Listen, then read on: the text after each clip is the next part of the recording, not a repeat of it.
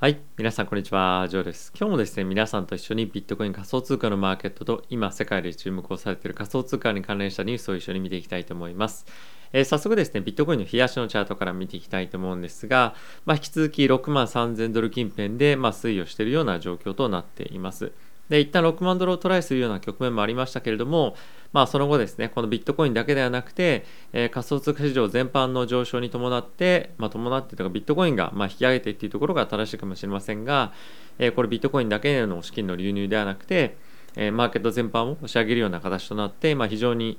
まあ、モメンタムが来てるなっていうのは、まあ、感じられますよね。で、まあ、これイーサも同様なんですけれども、まあ、水曜日にアップデートもあるということもあって、まあ、ビットコイン、イーサともにま非常に勢いがある状況かなと思っております。で、おそらく明日ぐらいには、ビットコインの先物 ETF 第3弾ですね、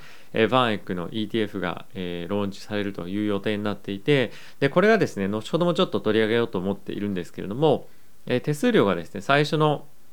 え1本2本とは違ってさらに安くなってるということもあるので、まあ、これをですね皆さん待って資金を投入しようという方も、まあ、結構いらっしゃるんじゃないかなと思うので、えこの辺りはですね3本目の ETF、まあ、明日ぐらいだと思うんですが、えこれのローンチっていうのは非常に今マーケットとしては、え楽しみに待ってるんではないかなと思ってます。まあ、いずれにせよですね引き続き、えビットコインもイーサリアムもどこまでこの史上最高高値の更新というのを年末に向けてできるかというところが今第一の焦点になっていると思うので、えー、まだまだ上昇をですね狙っていくんじゃないかなと思っております。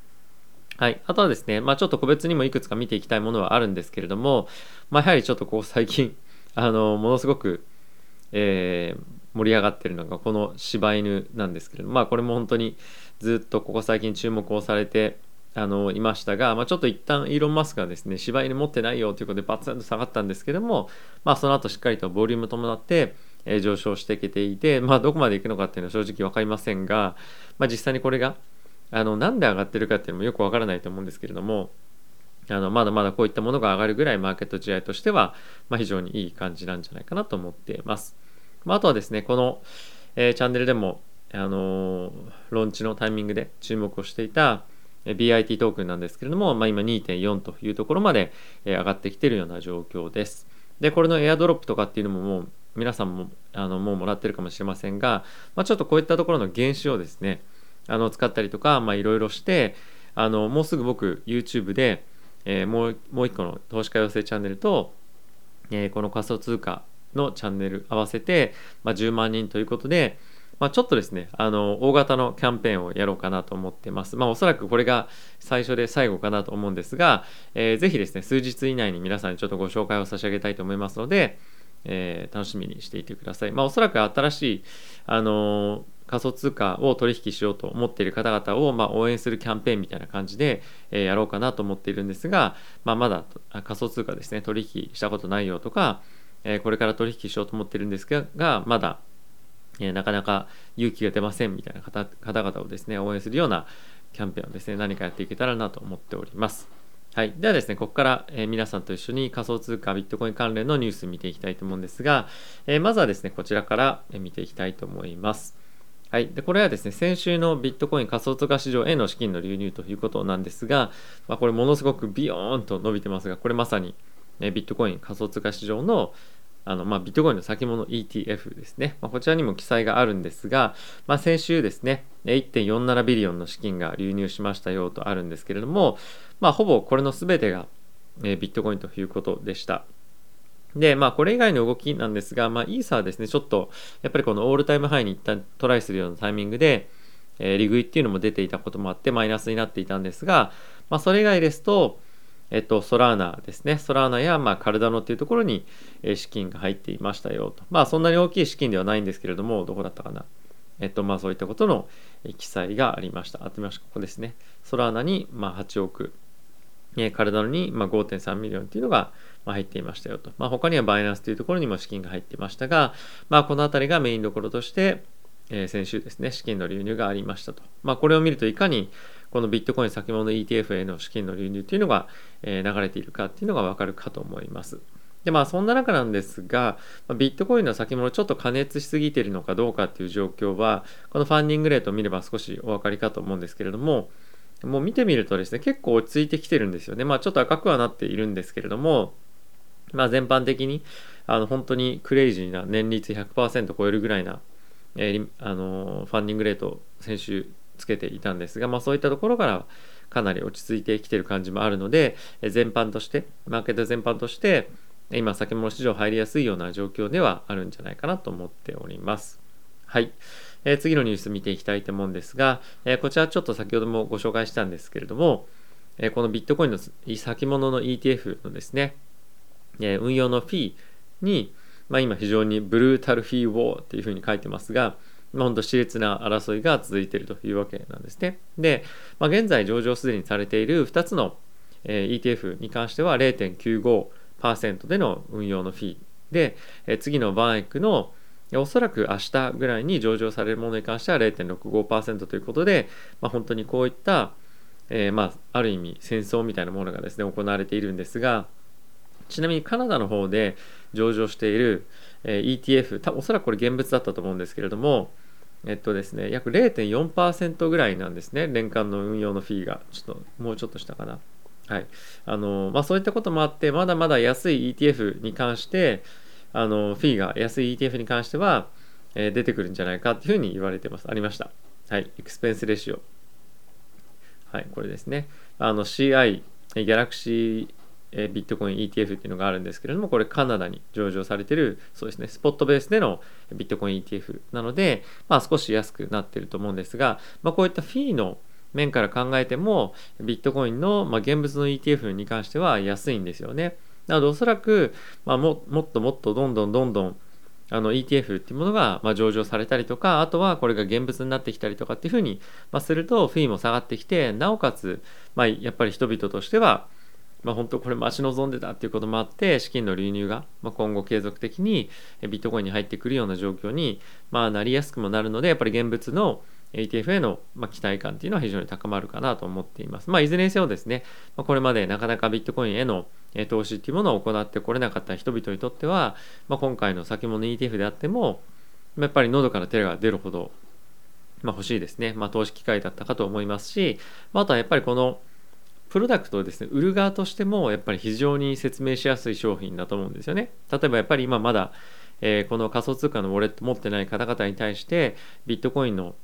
投資をですね進めるにあたってやっぱこの ETF があるかないかっていうだけでものすごく本当に進めやすさも違いますし、まあ、やっぱり実際 ETF をま買いたいと思ってこれだけ資金の流入っていうのがあるということは、まあ、今後も継続してこういった資金の流入がですね、まあ、需要っていうものがあると思いますので、え、期待をしていきたいかと思っております。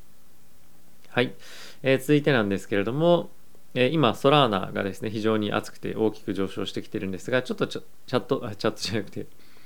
えっと、チャートをですね、見ていきたいと思います。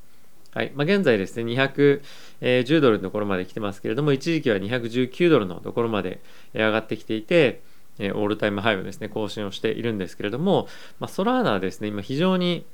資金という観点からも、ま、流入が大きく続いていますと。で、今、時価総額でベースで言うと、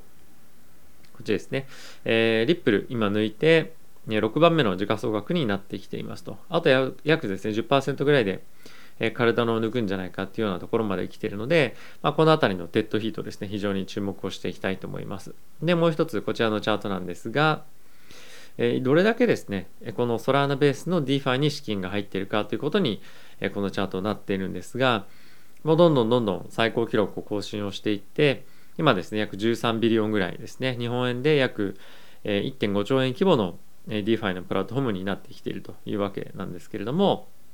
まあ、今後もどんどんどんどんですね、この DeFi というプラットフォームというか、その仕組みに対して、資金を入れたいという興味はですね、どんどんどんどん企業からも個人からも成長していっていくと思いますので、えこのあたり非常に楽しみなえニュースかなと思っております。はい。まあ、あと他にも結構いくつか紹介したいニュースもあるんですが、それはですね、もう一本の方の動画に、えー、撮っておきたいかなと思っております。はい。で、最後にですね、ちょっと触れたいんですが、この前回皆さんにご紹介をしました、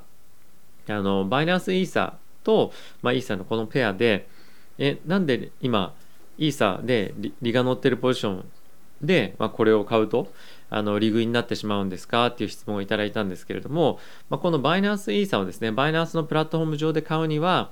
イーサを売却しないといけないんですね。なので、イーサを売却して、この B イーサ、まあ、バイナンスイーサを買わなければいけないので、このもしかす、もしこの原資とする、えー、イーサに利が乗ってると、まあ、あの利食いになってしまうということもあるので、まあ、これはちょっとご注意いただければなと思っています。まあ、いずれにせよ、このまだポジション持ってないよという方からすると、えこのバイナンスの、え、バイナンスイーサ、まあ、ステーキング後のイーサですけれども、まあ、約7%引きで買えるとバイナンスのプラットフォーム上ではですね、あのまあ、ちょっと何言ってるか分かんないよと、このニュース初めて見たという方は、えっと、2つ前、1個前ぐらいかな、あの7%イーサが割安で買えますよっていうニュースちょっと見ていただきたいんですが、まあ、かなりこれはお得なディールだと思いますので、しかも5%ぐらいのステーキングの